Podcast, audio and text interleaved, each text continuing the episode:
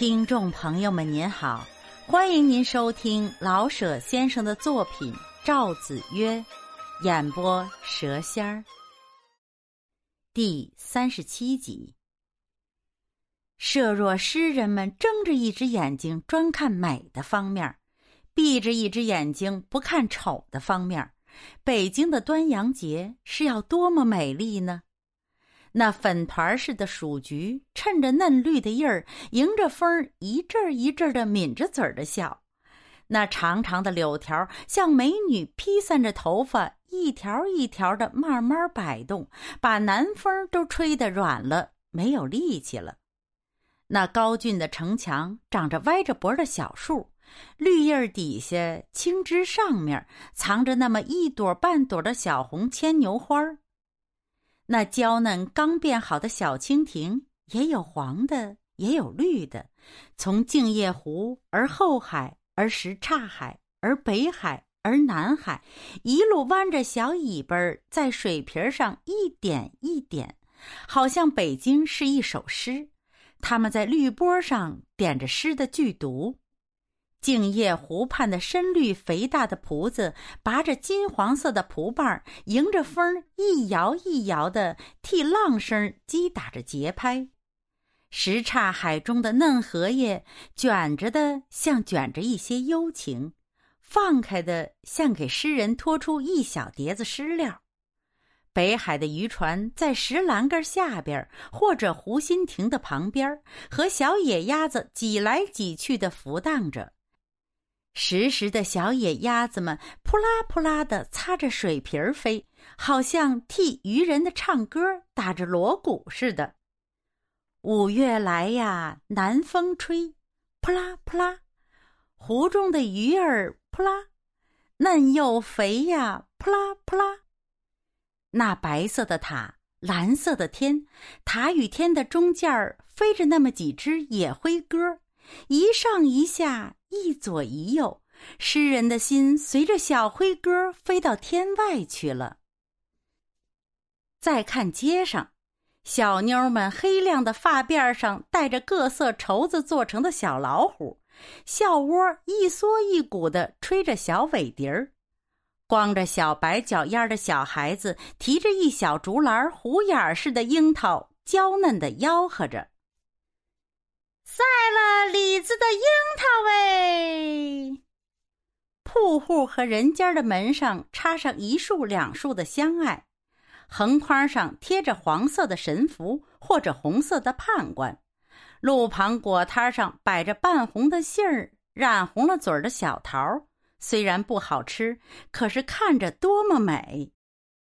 不怪周少莲常说：“美丽的北京哟。”美丽的北京端阳节哟！柚字儿虽然被新诗人用烂了，可是要形容北京的优美，是非用柚字儿不可的。一切形容不出的情感与景致，全仗着这个柚字来助气呢。可是社会上的真相，并不全和诗人观察相符。倘若诗人把闭着的那只眼睛睁开，看看黑暗的那一面。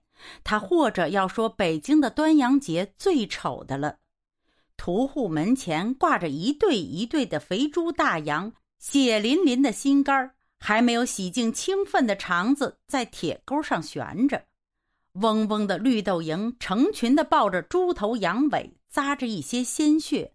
蝇子们的残忍贪食和非吃肉不过节的人们比较，或者也没有多大的分别。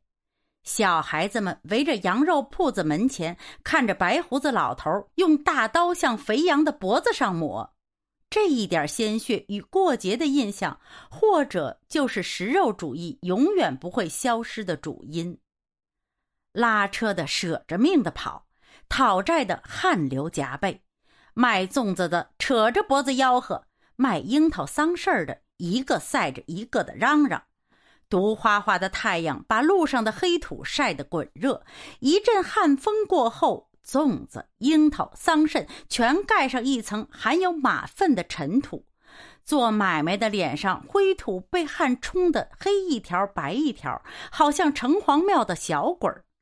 拉车的一口鲜血喷到滚烫的石路上，死了。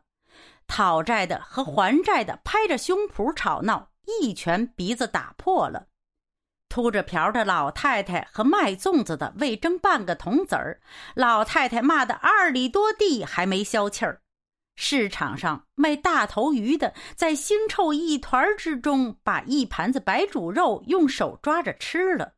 嘿，这些个污杂混浊，也是北京的端阳节。土场挪到城外去，道路修的不起尘土。卖粽子的不许带着苍蝇屎卖。嘿，这样诗人的北京或者可以实现了。然而，这些改造不是只凭作诗就能办得到的。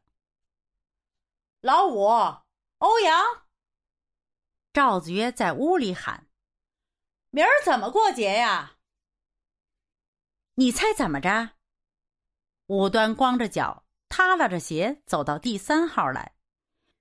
明儿咱们白天打牌，晚上听夜戏，好不好？不去，听戏太热。欧阳天风也跑过来，听我的，明儿早上十点钟起来，到中央公园遛个弯儿，遛的差不多的时候，到春明馆喝点酒，吃点东西，我的请。我可有日子没请你们吃饭了，是不是？吃完了饭，回到公寓，光着脊梁，凉凉快快的把小牌这么一打，嘿，晚饭呢，叫公寓预备几个可口的菜。叫李顺到柳泉居打真正的莲花白。嘿，吃完了晚饭，愿意耍呢，再继续作战；不愿意呢，出去找个清静的地方遛个弯儿。这样又舒服又安静，比往戏园子钻强不强？嘿，再说了，要听戏叫赵老板唱两嗓子，对不对？赵老板？哎呦，还是你的小心眼透亮。赵子曰眉开眼笑的说：“好主意，李顺。”本集播讲完毕，欢迎订阅，下集更精彩。